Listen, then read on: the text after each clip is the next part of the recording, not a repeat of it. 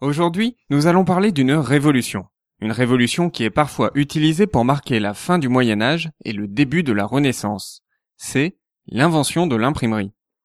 Bonjour et bienvenue sur Batouba. Ensemble, redécouvrons les bases de la culture générale avec enthousiasme et simplicité. Je m'appelle Emmanuel et je suis là pour vous transmettre mon goût et mon plaisir d'apprendre.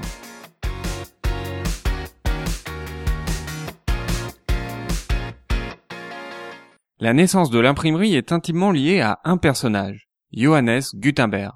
Pourtant, nous savons très peu de choses sur lui, à commencer par sa date de naissance. Probablement située entre 1395 et 1405, on la fixe habituellement à 1400. Nous avons plus de certitude quant à son lieu de naissance. Gutenberg est né à Mayence, une ville située à quelques kilomètres de Francfort.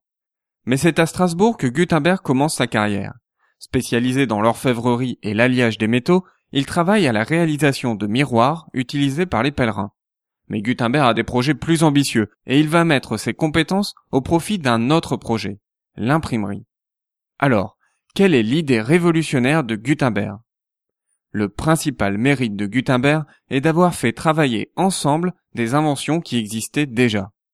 Commencé à Strasbourg, ce travail de longue haleine lui aurait pris environ une quinzaine d'années et c'est seulement de retour à Mayence que Gutenberg se consacre pleinement à l'imprimerie.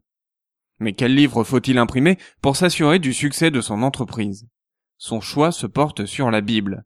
Gutenberg aurait ainsi imprimé 180 Bibles B42. On l'appelle la Bible B42 car chaque page est constituée de deux colonnes comportant chacune 42 lignes. C'est à ces impressions que l'on fait référence lorsque l'on parle des Bibles de Gutenberg. Puisque les Bibles sont imprimées, on pourrait penser que tous ces exemplaires sont identiques. Eh bien, pas du tout. Chaque Bible de Gutenberg est unique. Une partie du travail reste en effet réalisée à la main. C'est notamment le cas des lettrines. Une lettrine, c'est la lettre initiale qui marque le début d'un paragraphe ou d'un chapitre. Selon les exemplaires de la Bible, ces lettrines peuvent être plus ou moins richement décorées.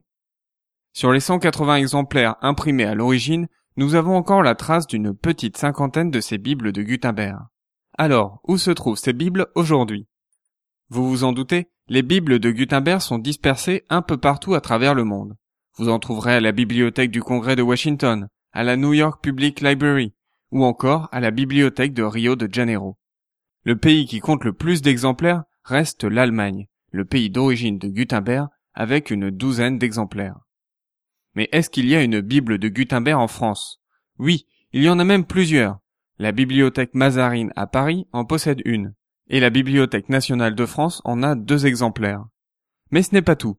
Il y a une dernière bibliothèque qui en possède un exemplaire. Il s'agit de la Bibliothèque de Saint-Omer dans le Nord-Pas-de-Calais. Ce n'est d'ailleurs pas le seul livre extraordinaire que possède cette bibliothèque. En effet, le responsable du fonds ancien de la bibliothèque de Saint-Omer, Rémi Cordonnier, a fait une découverte impressionnante à la fin de l'année 2014. J'ai eu la chance de l'interviewer et c'est donc lui-même qui nous parlera de sa découverte dans l'épisode de la semaine prochaine. En attendant, je vous invite à consulter l'exemplaire de la Bible de Gutenberg de Saint-Omer qui a été entièrement numérisé et qui est en accès libre sur Internet. Je vous ai mis un lien sur le site de Batouba pour que vous puissiez y jeter un œil par vous-même. D'ailleurs, je vous lance un petit défi. Regardez la première page de cette Bible. Vous pouvez y observer une lettrine. Êtes-vous capable de me dire quelle lettre de l'alphabet représente cette lettrine? Rendez-vous sur www.batoua.com slash 95 pour me donner votre réponse. Ce n'est pas aussi facile qu'il y paraît. Pour vous aider, j'ai aussi mis les liens vers les versions numérisées des deux Bibles de Gutenberg de la British Library, ainsi que celles de la Bodleian Libraries d'Oxford vous pourrez vous rendre compte par vous-même des différences entre toutes ces versions. Je vous donne donc rendez-vous dimanche prochain pour l'interview de Rémi Cordonnier. D'ici là, restez enthousiastes, prenez soin de vous et de ceux qui vous entourent.